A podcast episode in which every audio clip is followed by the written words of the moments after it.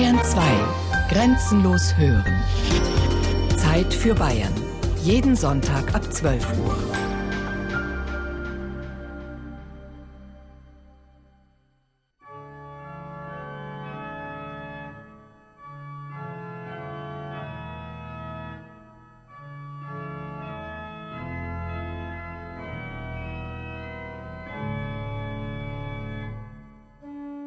Ganz besonders sind für uns die Weihnachtsfeiertage selber, weil diese durch Mitternachtsliturgie, durch besondere Gebetszeiten sehr tief geprägt sind. So schön Weihnachten im Kloster auch ist und ich hoffe auch in den Familien. So froh ist man auch, wenn dann wieder der Alltag einkehrt. Also ich zum Beispiel kann dann irgendwann auch dieses Lametta und das Glitzer nicht mehr sehen und bin dann auch ganz froh, wenn es wieder vorbei ist, weil eben auch viel Hektik dahinter steckt. Wir wollen gerade vor Weihnachten unser Herz bereiten und uns so in besonderer Weise öffnen für das Weihnachtsfest, für das Kommen des Erlösers, für das Christkind, wenn man einfach so sagen darf. Was mir eben oft wehtut, dass viele Menschen, wenn man so Umfragen liest, das gar nicht mehr wissen, was da eigentlich passiert ist, dass da Antworten kommen, wie das war die Hochzeit Jesu oder so. Das finde ich eigentlich erschreckend, weil äh, eigentlich geht da damit auch die frohe Botschaft verloren und die macht es eigentlich für mich aus.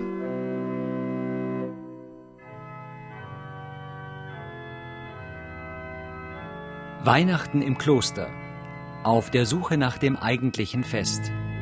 Ein Feature von Marianne Beach und Rupert Waldmüller.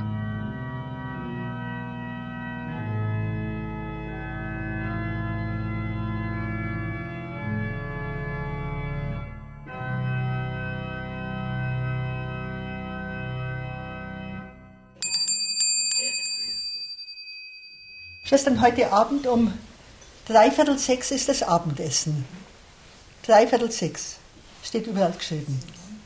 Und wir machen es so, wenn wir beim Tisch aufstehen, dann sollen die Kaffeetrinkerinnen, die gleich da bleiben, ihren Kaffee trinken.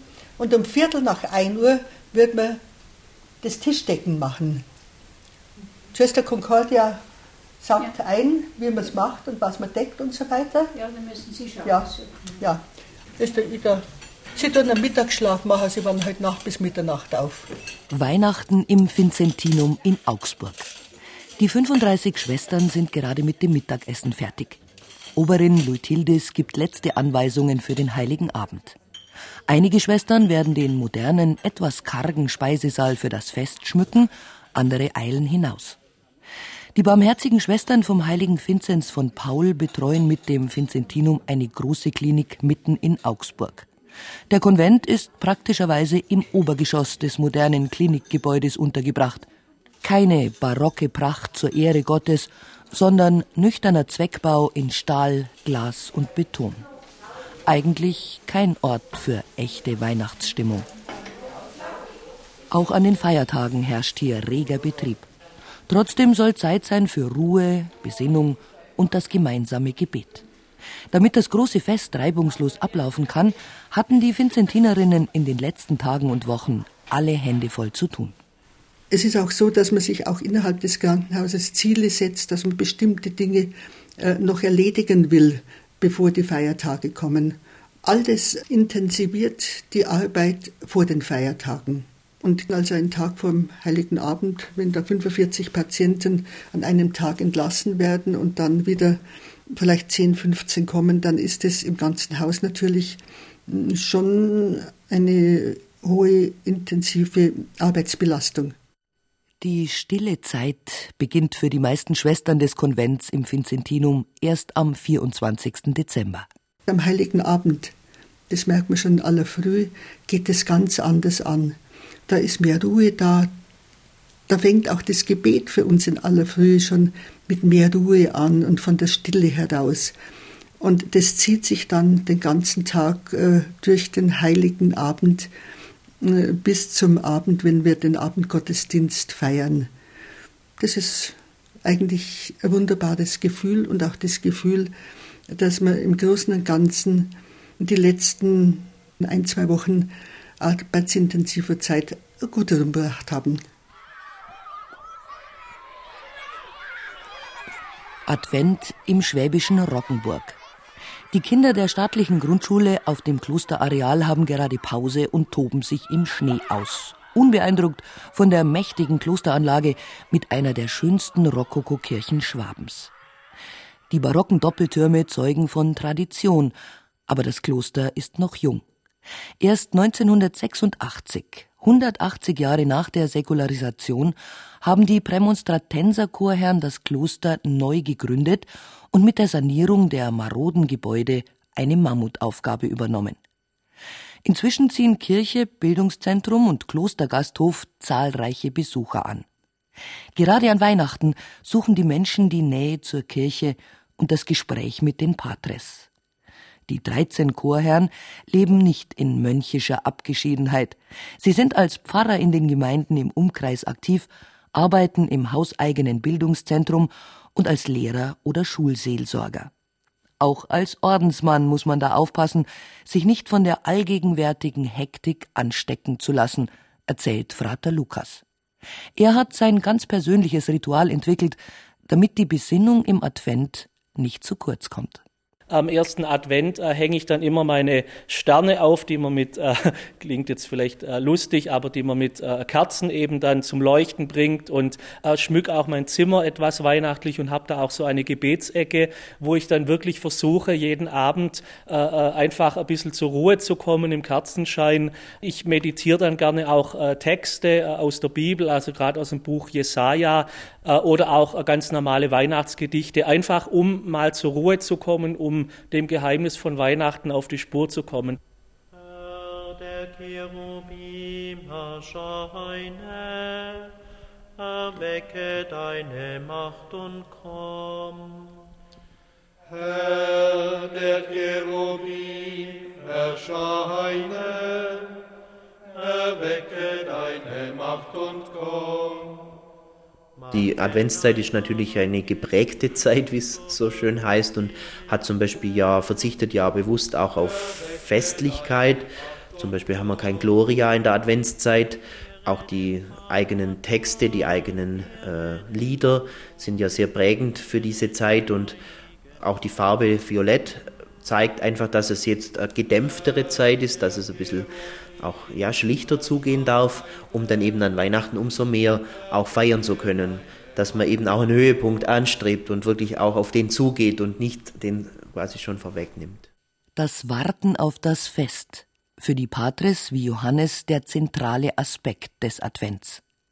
Außerhalb der Klostermauern gerät das aber zunehmend in Vergessenheit.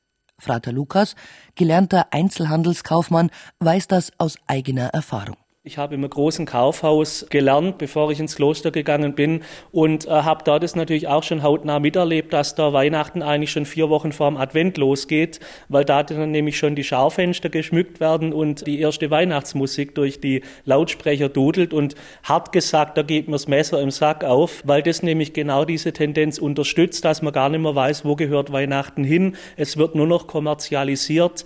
Das finde ich schlimm, weil ich denke, der Advent ist lang genug um das genießen zu können und auch um die Wirtschaft zu unterstützen. Da braucht man nicht auch vier Wochen vorher schon anfangen. Für die Chorherren ergibt sich das Warten aus ihrer Liturgie. Dreimal täglich kommen sie in der prächtigen Klosterkirche zusammen und beten gemeinsam das Chorgebet. Für Prior Pater Rainer wird das Warten auf die Ankunft des Herrn so spürbar. Naja, die Texte, die bringen eine Steigerung, nicht? Die Adventszeit, das sind vier Wochen, vier Adventssonntage. Der dritte Adventssonntag ist dann schon wieder äh, so Halbzeit und das wird auch liturgisch deutlich, nicht? Äh, das hört man schon in den Texten. Der Herr ist nahe und er kommt immer näher. Man kann ihn fast kommen, sehen und hören, wenn man das intensiv äh, mitbetet und mitlebt, nicht?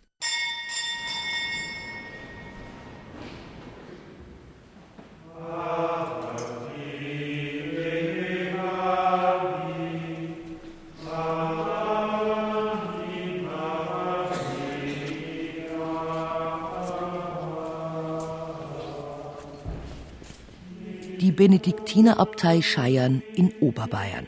7 Uhr morgens. Draußen ist es noch dunkel.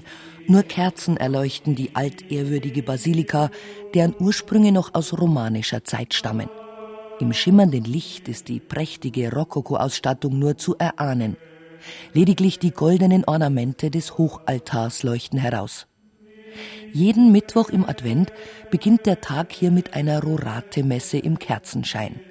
Rorate Celi de Super, tauet ihr Himmel von oben, ist der lateinische Eingangsvers aus dem Buch Jesaja für die Morgenmessen im Advent. Daher auch der Name Rorate. Die Verkündigung durch den Erzengel Gabriel und das Warten auf das Kommen des Erlösers stehen hier im Mittelpunkt. Für Abt Markus Eller und Kirchenbesucher wie das Ehepaar Merz jedes Mal wieder ein besonderes Erlebnis. Es ist einfach eine andere Atmosphäre. Die Kirche ist anders, als man sie sonst kennt.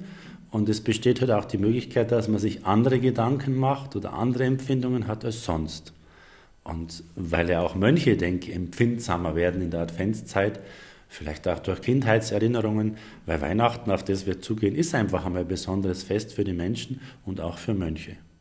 Seit einigen Jahren ist ja hier wieder Rorate-Gottesdienst mit Kerzenbeleuchtung, wo man einfach nochmal deutlich wahrnimmt, äh, diese dunkle Jahreszeit und das wachsende Licht. Und das ist ja in unserer Zeit äh, gar nicht mehr so einfach äh, feststellbar, weil wir gewöhnt sind an elektrisches Licht, an volle Beleuchtung. Und das ist hier nochmal die Besonderheit, diese Dunkelheit auch bewusst wahrzunehmen. Und es ist eine besondere Art von Ruhe in der Kirche. Also dieses Warten unterstreicht diese Dunkelheit, dieses schimmernde Kerzenlicht. Das wird da wirklich spürbar.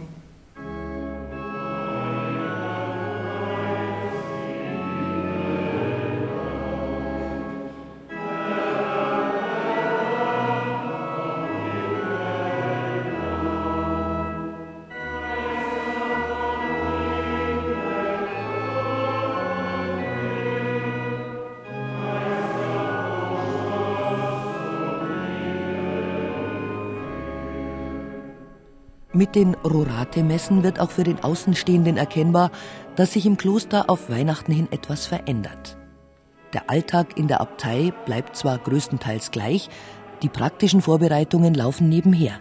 Adventskranz aufhängen, die Krippe aufstellen, Christbaum schmücken, Plätzchen backen, all das passiert im Hintergrund. Das Entscheidende ist die Liturgie. Die Veränderung kommt durch die Thematik, die in der Liturgie angeschlagen wird. Also das Thema der Gottesdienste verändert sich, die Melodien verändern sich und die Texte verändern sich.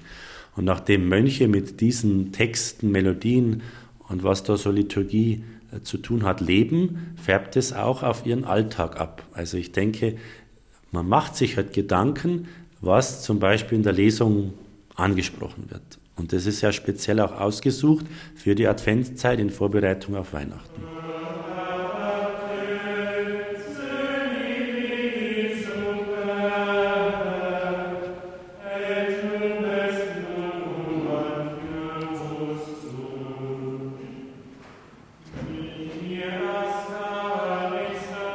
Die Melodien, denke ich, sind so, dass sie Menschen ansprechen oder an irgendwas antippen.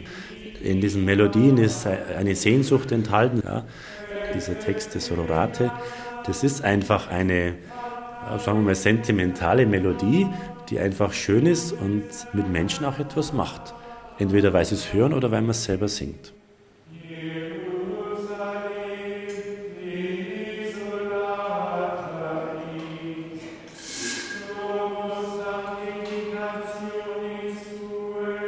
Die vorweihnachtliche Hektik soll draußen vor den Toren des Klosters bleiben.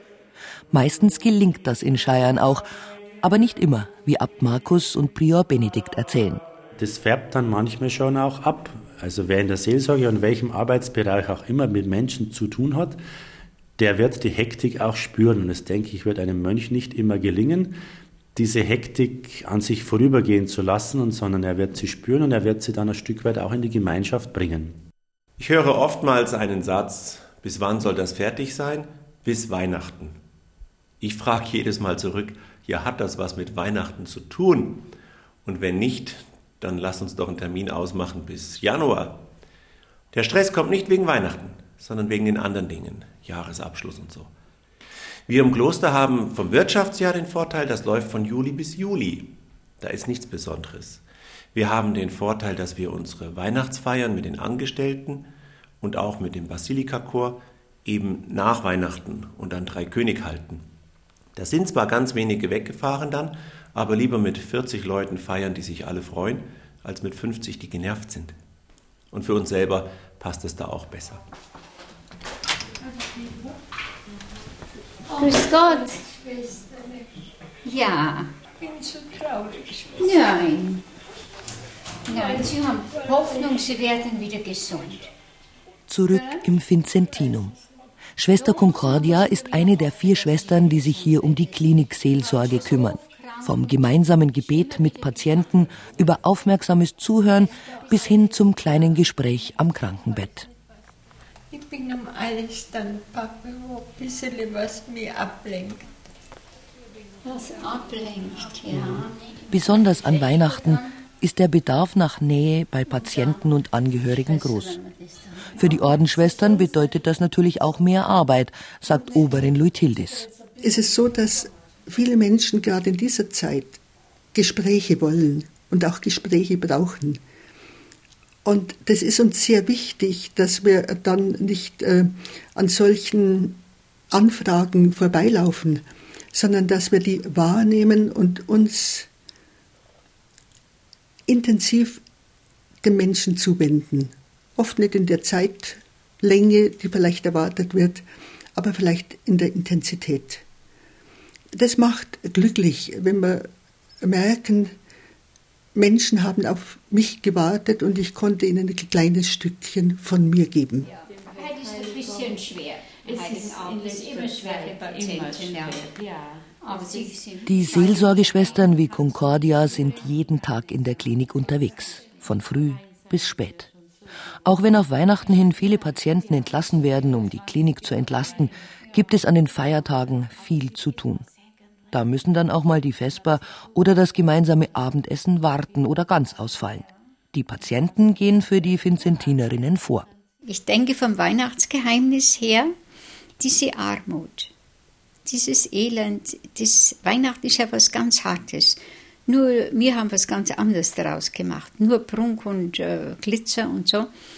Ich fühle mich glücklich bei diesen schwerkranken Menschen. Mehr beschenkt wie durch Geschenke. Das ist ein inneres Empfinden. Also ist einfach vom, vom Glauben her gesteuert, denke ich, und von der Einstellung her sonst würde ich das nicht so empfinden. Weil ich dem Menschen, der Gott ganz viel wert ist, und jetzt liegt er so allein da, dass ich da die bin, die ihm beisteht. Für die meisten Patienten, die Weihnachten im Krankenhaus verbringen müssen, ist das nicht leicht. Getrennt von der Familie in der sterilen Krankenhausumgebung. Oskar Lippert, Patient auf Station 4, hat sich sein Weihnachten anders vorgestellt. Ja, das ist natürlich ein ganz besonderes Gefühl, man hat es ja noch nie erlebt. Gell? Da kommen natürlich schon gewisse Emotionalitäten hoch und die muss man verdrängen, sonst geht man heulen wie ein Schlosshund. Gell? Zu Hause ist heute Abend die Familie mit den Kindern und Enkelkindern. Gell? Das ist nicht ganz so einfach, aber wir werden es schaffen. Ja, hallo. Das Christkind kommt heute. Jawohl. Grüße dich. Und wie geht's dir denn? Ja, ganz gut. Also, ganz das ist gut. recht. Ich wäre halt jetzt bei meinen Kindern, gell? aber äh, das wäre schlecht gewesen mit, mit dem Auto transportieren und so. Sie haben gesagt, sie kommen rein, holen mich gell, und fahren mir wieder rein und alles. Das, ach, sage ich, ich komme schon zurecht da drin. Also mir ist da nicht Angst, dass ich da irgendwie mal jetzt nicht zu Hause bin. Freilich ist zu Hause am schönsten, gell, aber ich sage, Weihnachten kommt ja wieder, aber hoffentlich die Operation mehr.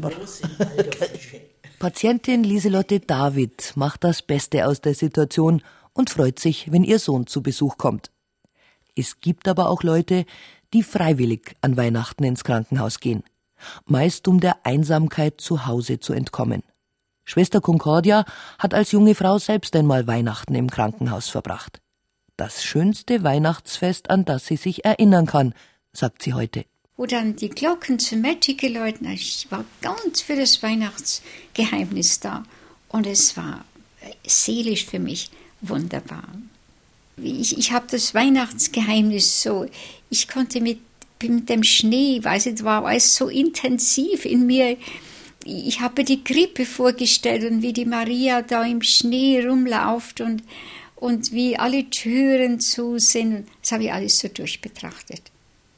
Bin dann so eingeschlafen mit diesen Bildern und den Gedanken, so dass ich es heute noch weiß. Und da war ich ganz für das Weihnachtsgeheimnis da. Und ich denke, dass mir, ich denke, es ist mir Gott entgegengekommen, dass ich das als so eine Gnade, so eine Glückseligkeit empfunden habe in dieser Nacht.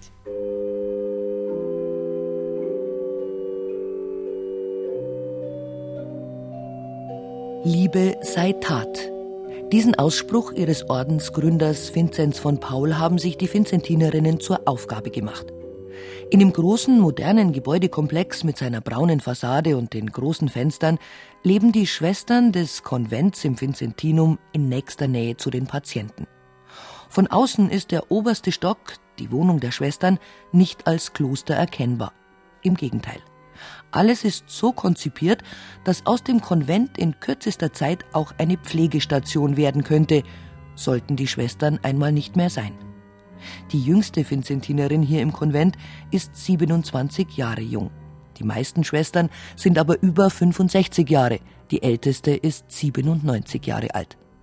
Doch jede, die kann, hilft noch bei der Arbeit im Klinikum mit, setzt so Nächstenliebe in die Tat um. Während die Vinzentinerinnen durchschnittlich immer älter werden, sind die Prämonstratenser in Roggenburg ein sehr junger Konvent. Mit einem Altersdurchschnitt von gerade mal 40 Jahren gilt das Roggenburger Kloster als das jüngste Bayerns und nach der Neugründung 1986 befindet sich der Konvent noch heute in der Aufbauphase. Die Geschichte des Klosters reicht aber bis ins Mittelalter hinein. 1126 soll es gegründet worden sein. Auf eine ähnlich lange Geschichte können die Benediktiner in Scheiern zurückblicken. Seit 1119 leben und wirken hier Mönche nach der Regel des heiligen Benedikt in persönlicher Anspruchslosigkeit, gegenseitigem Gehorsam und in ganzheitlicher Ausrichtung auf Gott. All ihr Beten und Arbeiten soll auf die höhere Wirklichkeit Gottes hinweisen. Als Kloster wie als Wallfahrtsort hat Scheiern eine lange Tradition und übt nach wie vor eine große Anziehungskraft selbst auf junge Menschen aus. Auch unter den 16 Scheirer Benediktinern leben mehrere junge Männer, die ihr ganzes Dasein Gott widmen wollen. Diese besondere Verbundenheit zu Gott ist in jedem der drei Klöster spürbar. Hinter den alten Klostermauern von Scheiern, genauso wie im von den Renovierungsarbeiten geprägten Kloster Rockenburg oder im nüchtern modernen Konvent im Augsburger Vincentinum. Jedes dieser Klöster besitzt seinen eigenen Charakter, seinen eigenen Geist. Aber für alle gilt, Weihnachten, das Fest der Menschwerdung Gottes, hat einen hohen Stellenwert. Für jeden Orden, jede Schwester, jeden Chorherrn oder Mönch auch auf eine ganz eigene Art und Weise.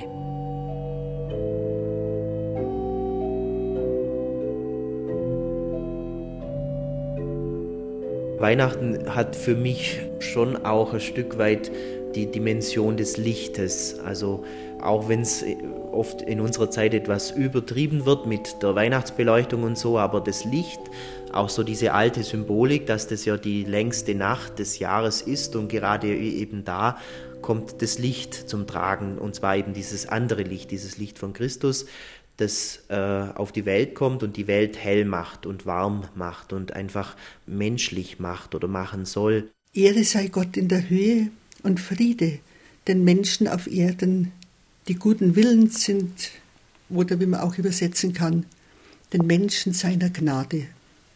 Das ist die erste Botschaft, die mich immer wieder neu ergreift und zutiefst ergreift, weil hier die Menschwerdung Gottes seinen stärksten Ausdruck findet. Weihnachten ist bei uns immer so aus dem doppelten Grund ein äh, sehr wichtiges Fest. Zum einen ohne die Geburt Jesu gäbe es uns als Gemeinschaft nicht, gäbe es uns als Christ nicht, ganz klar. Es ist also wirklich äh, von dem her schon ein sehr wichtiges Fest. Unser Orden wurde im Jahr 1121 vom heiligen Norbert an Weihnachten gegründet. Er hat also die ersten Professurkunden der ersten Mitbrüder wurden eben vor der Krippe abgelegt und das ist für mich schon nochmal so ein Zeichen auch, es geht um die Menschwerdung. Und das hat ja eigentlich etwas mit uns zu tun. Alle Menschen bemühen sich ja auf Weihnachten hinzu, etwas zu leben, was sie vielleicht das Jahr über nicht zusammenbringen, aber dass sie doch noch eine Ahnung, eine Empfindung haben, wie es gehen könnte. Und das Gleiche ist es im, im Kloster, dass auch da Gemeinschaft vielleicht intensiver erlebt und gepflegt wird, weil sich auch Mönche Mühe geben, miteinander als Menschen gut zu leben. Weihnachten bedeutet für mich eine Umkehrung des normalen Jahresprogrammes, das danach denkt, etwas erreichen, ein Ziel, nachdenken oder irgend sowas. Weihnachten liegt das Kind in der Krippe, lächelt einen an und sagt, hey, sei doch einfach da, das ist jetzt alles überhaupt nicht wichtig.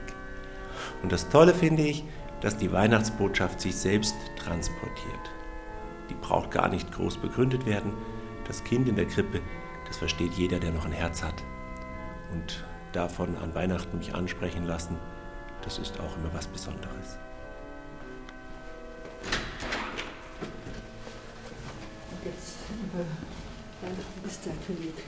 Es ist der 23. Dezember, spät nachmittags, der Tag vor Heiligabend.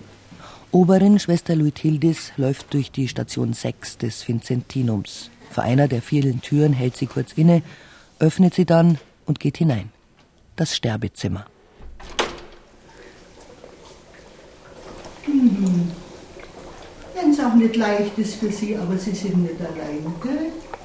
Die Schwester Ida ist jetzt wieder bei Ihnen. Mhm. Ja. In dem kleinen Raum steht ein einziges Bett. Die Patientin ist seit Tagen nicht mehr ansprechbar. Ein Schlauch, der an einem Ventil in der Wand angeschlossen ist, versorgt sie mit Sauerstoff. Reglos liegt die alte Dame da. Auf dem Nachtkästchen ein kleines silbernes Kreuz, daneben ein Weihwasserfläschchen und in einer Vase zwei Rosen, orange und gelb. Und ein Sterbelicht, der Docht noch jungfräulich weiß. Auf einem Stuhl neben dem Bett sitzt Schwester Ida, Seit Jahren kümmert sich die 87-Jährige im Vincentinum um die Sterbenden, leistet ihnen Gesellschaft in den letzten Stunden ihres Lebens. Die Schwester hält die Hand der Patientin, streichelt die knöchernen Finger und betet. Kehre heim zu Gott, deinem Vater, der dich aus Erdenstaub erschaffen, zu Gott, dem Sohn, der dich erlöst hat, zu Gott, dem Heiligen Geist, der dich in der Taufe zu seinem Kind gemacht. Ein Tod von jungen Menschen und überhaupt geht einem immer nahe. Da geht man sozusagen mit, wenn die sterben, weil das irgendwie so schwer ist oft, dass einem selber die Tränen kommen. Das ist jetzt schon sehr lange her. Da war ich noch mehr bei jungen Leuten. Das war schon immer ergreifend. Da ist man selber ganz fertig gewesen, wenn die so weit waren. Nimm sie in deine Arme, o oh Herr. Bleibe mit deiner Nähe, o oh Herr.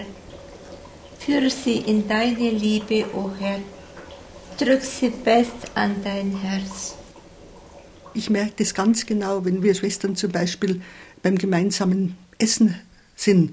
Und dann kann auf einmal die Schwester Ida ein bisschen unruhig werden und dann kommt sie zu mir und sagt, ich muss jetzt gleich auf die Station untergehen, ich glaube, da stirbt jemand. Und dann, wenn ich sage, ja, haben Sie Sterbende unten? Naja, da geht es jemand schlecht, aber ich, hab, ich muss jetzt dann untergehen. Auch während des gemeinsamen Gebetes oder der Eucharistiefeier, sie ist neben mir in der Bank und auf einmal wird sie innerlich so ein bisschen kribbelig und dann geht sie weg. Und wenn sie dann wieder kommt, dann sage ich, was war? Ja, da ist jetzt jemand am Sterben und ich habe es gerade so richtig erwischt, dass ich gleich noch hinkommen bin. Hernach wäre es schon zu spät gewesen nach dem Gottesdienst. Jesus, dir lebe ich. Jesus, dir leid und sterbe ich. Jesus, dein bin ich im Leben und im Tode. In der Nacht zum heiligen Abend stirbt die Patientin. Es ist ein schöner Sterbetag, finde ich. Der 24. Dezember. Das ist die Geburt Christi. Da ist sie dann für den Himmel geboren. In dem Moment, wo ein Mensch geboren wird, beginnt er auch schon sein Sterben. Denn das ganze Leben geht ja darauf hin, dass wir wieder weggehen müssen zu Gott, der uns das Leben gegeben hat und uns wieder zurückholt. Leben und Tod, auch an Weihnachten im Vincentinum sehr nah beieinander.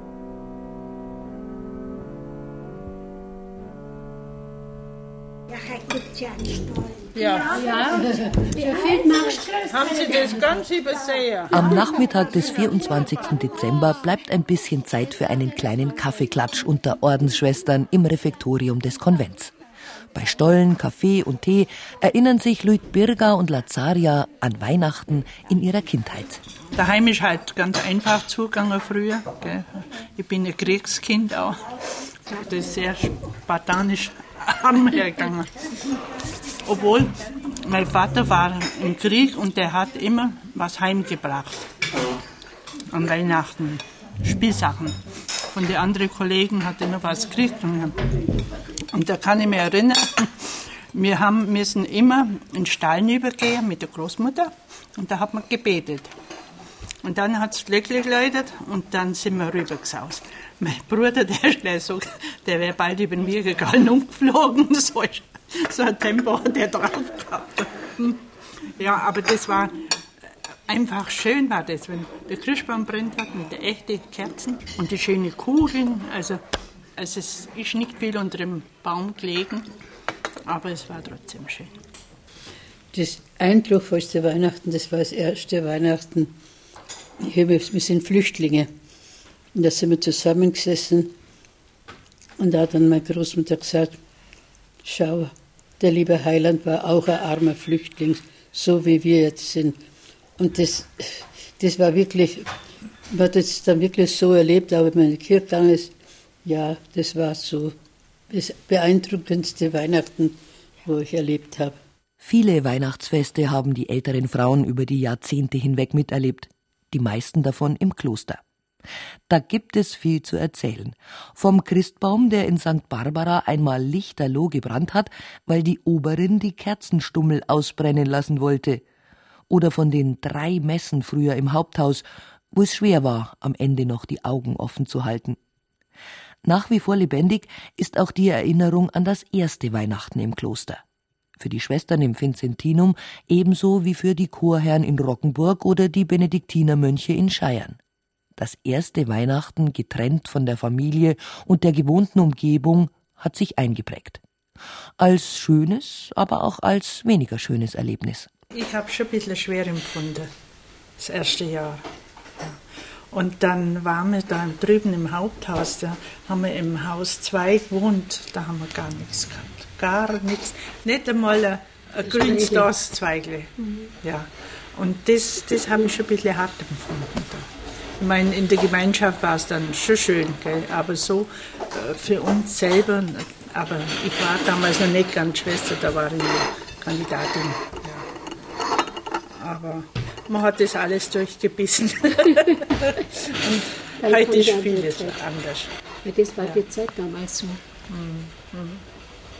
Als ich vor 17 Jahren hier eingetreten bin, mit dem Für und Wider, da kann ich sagen, an Weihnachten ist dann irgendwo mal das Zehnerl gefallen, wo ich gesagt habe, oh, das ist eine Gemeinschaft, da kann ich mir vorstellen, zu Hause zu sein. Also wie das Weihnachten hier gefeiert worden ist, wo ich gemerkt habe, das ist eine Gemeinschaft, die das miteinander begeht und wo man sich auch geborgen fühlen kann. Und das versuchen wir jedes Jahr auch. Das erste Weihnachtsfest war für mich wirklich so ein ja, Tiefpunkt, klingt sehr negativ, aber schon so wo mir das erste Mal so wirklich bewusst wurde, äh, dass ich jetzt einfach äh, nicht mehr zu Hause bin. Äh, gut, ich war da ja auch 24 von dem her, aber habe eigentlich Weihnachten immer zu Hause verbracht, weil ich auch da in der Kirchengemeinde sehr aktiv war. Und das hat mir dann schon gefehlt, weil meine Mutter eben da dann auch schon alleine war. Mein Vater ist im Jahr zuvor gestorben und ich wusste, die sitzt jetzt eben allein zu Hause. Das ist mir schon schwer gefallen im ersten Jahr, aber schon im nächsten Jahr war das dann gar nicht mehr schlimm, weil meine Mutter hat es auch gut überstanden, sage ich mal. Und da habe ich dann erst quasi umschalten müssen, dass das hier jetzt meine Familie ist. Aber mittlerweile ist mir das 100 Prozent gelungen. Für die Novizin Schwester Johanna ist es das erste Weihnachten im Kloster. Wenige Tage vor dem Heiligen Abend ist ihre Freude auf das Fest mit den anderen Vinzentinerinnen groß. Ich freue mich jetzt schon, dass ich nicht wie eine Wahnsinnige noch am 23. Geschenke kaufen muss. Das ist ein großer Vorteil, kann ich Ihnen sagen. Das entlastet doch sehr. Und ähm, ich freue mich einfach drauf, Weihnachten mal wirklich in Stille verbringen zu können, wirklich ausschließlich mit dem Herrn und die, die Geburt Christi zu feiern. Ich freue mich auf, einfach auf eine stille Zeit. Es wird eine ganz andere Atmosphäre sein, ein ganz anderes Erlebnis. Das weiß die 27-Jährige, die sich nach ihrem Psychologiestudium für den Gang ins Kloster entschieden hat. Sie wird ihre Familie aber auch vermissen. Ein Stück weit sicher, klar. Ich war noch nie außerhalb der Familie an Weihnachten. Es war für uns schon immer ein Fixpunkt, klar. Man verbindet ja auch verschiedene Gerüche und, und Traditionen, die jede Familie eigen hat, äh, mit Weihnachten. Und das dann nicht zu haben, bin ich mal gespannt, wie es wird. Also ich bin da einfach mal offen zu schauen. Aber ich denke schon, dass ich die Familie natürlich auch vermissen werde, klar. Auch im Kloster ist Weihnachten das Fest der Familie. Im Vincentinum, bei den Roggenburger Prämonstratensern und in der Benediktinerabtei Scheiern steht die Gemeinschaft an den Weihnachtstagen ganz besonders im Vordergrund. Gemeinsam beten, gemeinsam essen und gemeinsam feiern. An den Weihnachtsfeiertagen gewinnt das noch einmal mehr an Bedeutung. Denn der Konvent ist die Familie für die Schwestern, für die Chorherren und für die Mönche.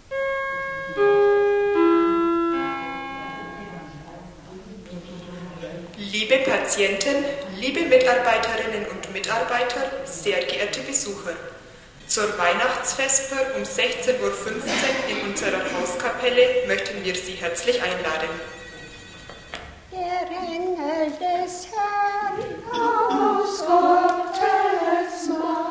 mit der Vesper am Nachmittag beginnt der heilige Abend bei den Vinzentinerinnen. Im Krankenhaus wird es langsam ruhiger. Jetzt können die Schwestern sich dem Weihnachtsgeheimnis öffnen, bis auf einige wenige, die noch Dienst auf den Stationen tun. Zwei Schwestern schaffen es gerade noch zur Vesper. In ihrer weißen Arbeitskleidung stechen sie deutlich heraus. Die anderen haben schon das festliche schwarze Ordensgewand angelegt. Für Oberin Schwester Luithildis wird das unmittelbar bevorstehende Weihnachten jetzt spürbar. Weihnachten im religiösen Sinn, Weihnachten im gemeinschaftlichen Schwesternkreis ist nahezu gleich geblieben. Wir selber sind älter geworden.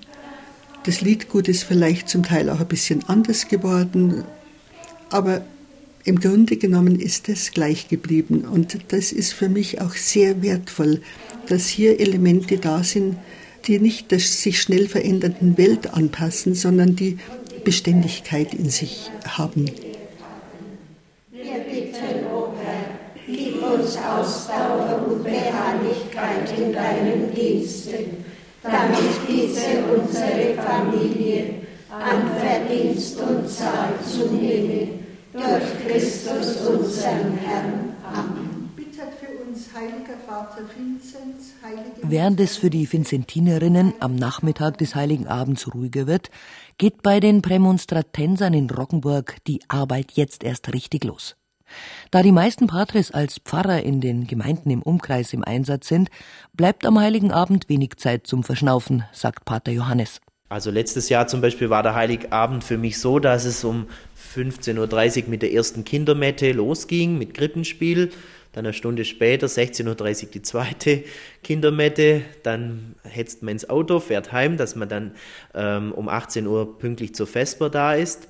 Dann ist das Abendessen, die Hausfeier, ja, und dann schaut man auf die Uhr, weil um 21.30 Uhr geht dann die nächste Christmette weiter und um 23 Uhr dann die letzte. Und wenn man dann um kurz nach 12 heimkommt, ist man froh, dass Heiligabend vorbei ist.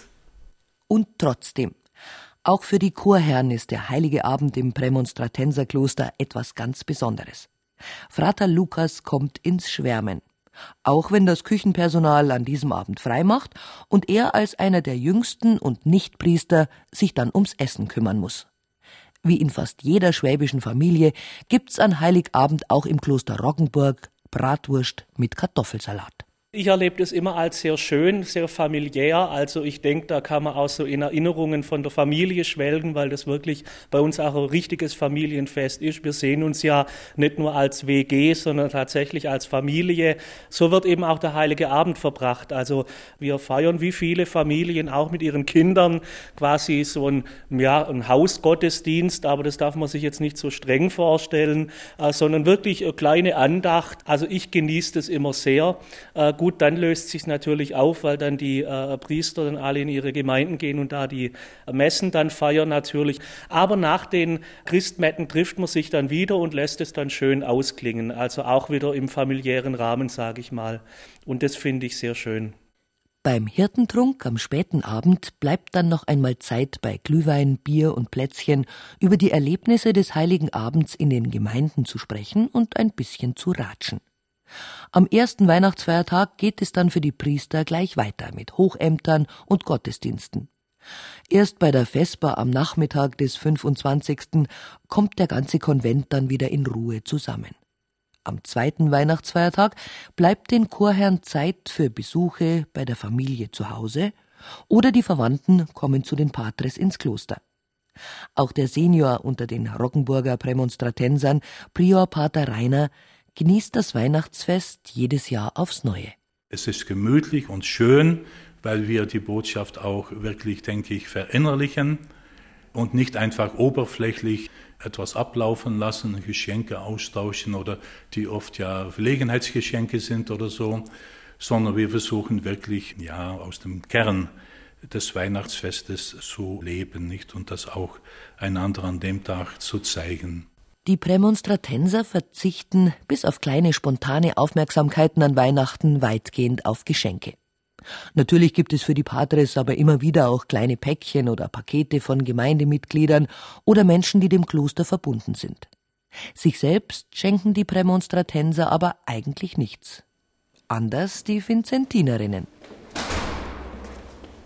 Im Keller des Krankenhauses Gut versteckt und fest verschlossen liegt ein besonderer Raum, der Weihnachtskeller. Bis zur Feier am Heiligen Abend kommt hier nur rein, wer die Erlaubnis von Schwester Luithildis hat. Auf zwei langen Tischen in dem kahlen Kellerraum stehen rechts und links prall gefüllte Papiertüten, jede mit dem Namen einer Schwester versehen. Eine kleine Aufmerksamkeit. Mehr sollen die Geschenke nicht sein. Die Schwestern selber wären auch viel zu bescheiden, um sich wirklich teure Dinge zu wünschen, sagt die Oberin. Und wie sie da so steht, mitten zwischen all den prall gefüllten Weihnachtstüten, kann sie es doch nicht lassen und spitzelt noch einmal in die eine oder andere hinein. Ja, nehmen wir mal die Schwester Celine, die hat einen Kalender, in dem Jahr einen Ordenskalender. Dann gibt es noch einen Unterrock, und dann gibt es eine Spezialcreme zum Einreiben und Lebkuchen. Und dann kommt noch dazu eine Tüte mit Plätzchen. Hier ist vielleicht wieder was anderes. Das ist die Schwester Britta. Die hat sich also gewünscht, viel Wolle zum Stricken. Vor allen Dingen, dass sie auch Babyschuhe und Babymützen und so weiter stricken kann. Und dann auch wieder Lebkuchen. Dann hat sie ein weißes Ordenskleid sich gewünscht, das ist da drin. Ja, und dann hat sie noch was Spezielles gewünscht. Sie wollte also unbedingt vom Christkind haben ein Kopfkissen, wo sie gut liegt. Wir haben ja aber eine Gaudi gemacht und haben hier ein ganz kleines Kopfkissen schön verpackt reingegeben. Und jetzt kriegt es zuerst vom Christkind einmal das kleine Kopfkissen, wo sie sich natürlich nicht drauflegen kann. Aber das ist zwar jetzt verpackt, aber verziert mit allem Möglichen. Und die Schwester Britta wird also denken, ja, um Gottes Willen, was soll ich denn mit dem kleinen Kopfkissen anfangen? Das Große kriegt es dann in der Zwischenzeit ins Bett rein. Die Benediktiner in Scheiern haben vor Jahren abgesprochen, dass es bei ihnen untereinander in der Regel keine Weihnachtsgeschenke gibt. Sie haben festgestellt, dass auch sie als Mönche eigentlich alles haben, sagt Abt Markus. Allerdings haben sie sich ein kleines Hintertürchen offen gelassen. Wenn der Abt meint, die Gemeinschaft könnte etwas brauchen, also für Gemeinschaft etwas, dass man das sich dann sozusagen als Gemeinschaft an Weihnachten selber schenkt. Dann hat es einmal gegeben, jeder hat einen Apfelbaum bekommen. Der Obstgarten wurde neu angelegt und dann äh, wurden wirklich Bäume verteilt, sozusagen als Patenschaft, dass man da einen übernommen hat. Dann habe ich einen Baum geschenkt bekommen. Und letztes Jahr war ein Staubsauger Mangelware, dann hat jede Etage sozusagen einen Staubsauger bekommen, was dann für viel Heiterkeit auch gesorgt hat. Ja, und es war auch etwas Praktisches. Ja, dann hat man gesagt, Weihnachten gibt es das, das dann auch schön einpacken lassen. Und das war dann schon auch spannend beim Auspacken. Was es heuer für die Scheirer Benediktiner gibt und ob es überhaupt etwas gibt, das will der Abt aber nicht verraten.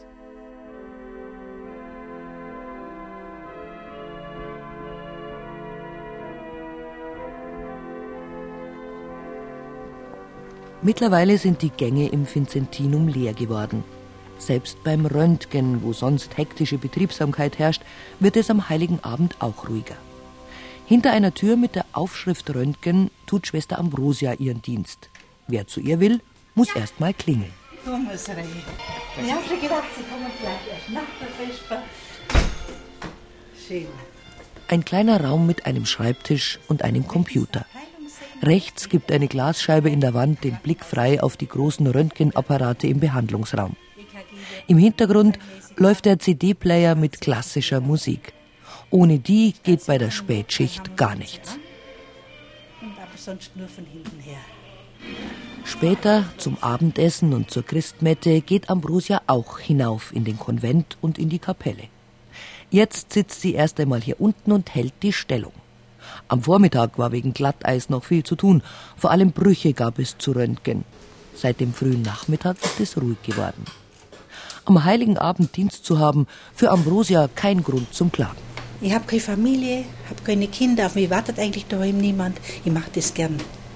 Und meine, also meine Mitarbeiter freuen sich. Ambrosia macht den Dienst. Und so läuft es recht gut. Ich habe ein Handy, gehe hinauf, gebe hinter meine Nummer ab. Am Abend ist nicht mehr so viel los. Silvester, da rührt sich sehr viel. Aber Weihnachten ist es ruhig. Ich nehme mein Handy und gehe hinauf und lasse mich anrufen, wenn der Zugang kommt. Bin dann zwar die Einzige in Weiß in der Arbeitskleidung, aber das weiß jeder und da stört sich keiner. Sonst bleibe ich immer da, sonst bin ich an Ort und Stelle. Aber an so einem Feiertag bin ich auch gern droben, weil da ist es schön feierlich, anders wie sonst, mache ich auch gern mit. Die Schwester ist es gewohnt, zu arbeiten, wenn andere frei haben. Oft und gern übernimmt sie die Spätschicht. Dann geht es weniger hektisch zu und es bleibt noch genug Zeit für ihre geheime Leidenschaft. Und da lese ich dann schon mein Krimi nebenbei. Mal nicht heute am Heiligen Abend, da mache ich es nicht, aber ansonsten lese ich gerne einen Krimi. Die schwedischen sind sehr gut. Zum Mankell oder wie er heißt. Aber die sind ja ganz schön brutal, die schwedischen Krimis, oder? Finden Sie? Ja, sind schon, aber mein Gott, ein Krimi ist ein Krimi. Und man liest es ja nicht bloß, aber gerade da dann, dass man wach bleibt. Neun, halb zehn ist doch eine lange Zeit für mich, weil ich an der Früh auch schon um fünf Uhr aufstehe. Aber wie gesagt, jetzt in der Weihnachtszeit es nicht.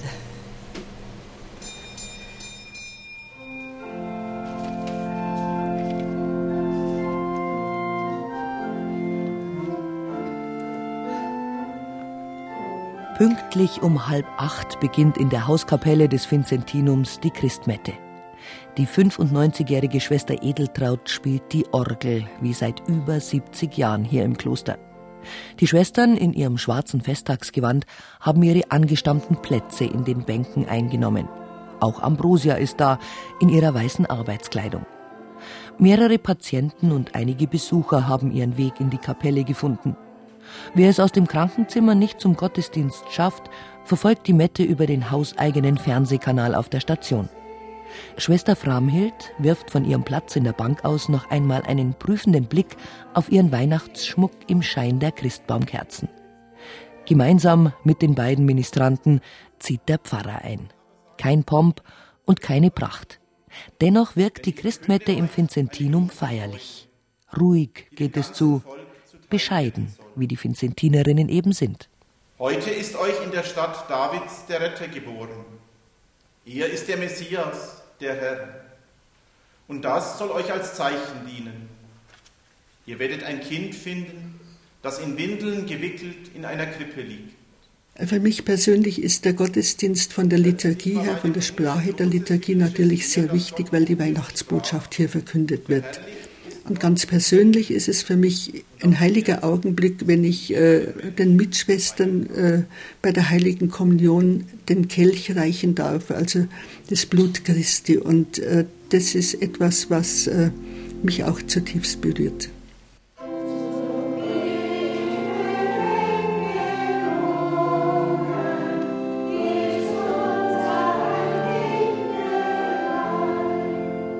Christmette bildet den festlichen Höhepunkt am Heiligen Abend.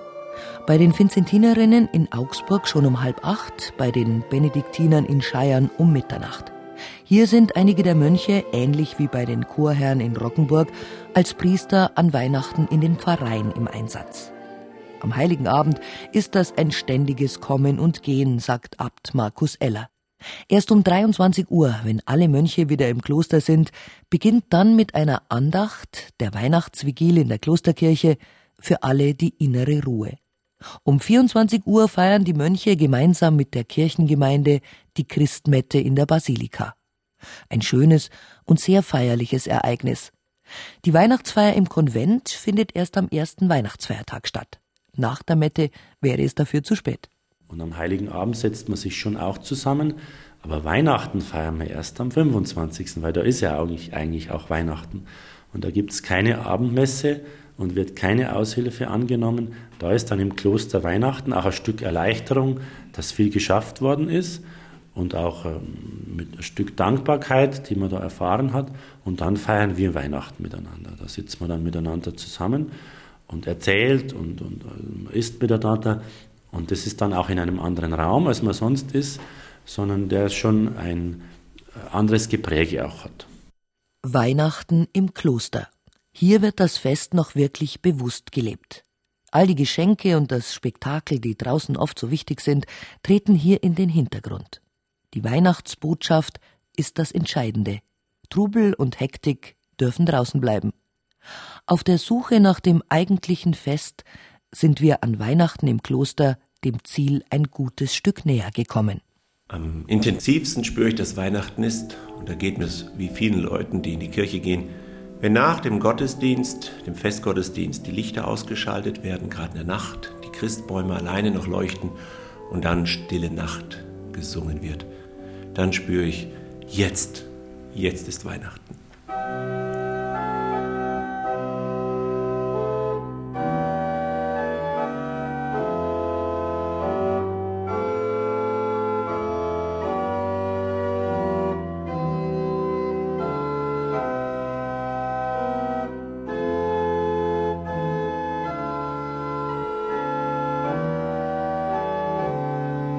Weihnachten im Kloster. Auf der Suche nach dem eigentlichen Fest. Sie hörten ein Feature von Marianne Beach und Rupert Waldmüller. Technik Lydia Schön und Willi Hauer. Musik Richard Waldmüller. Redaktion Gerald Huber.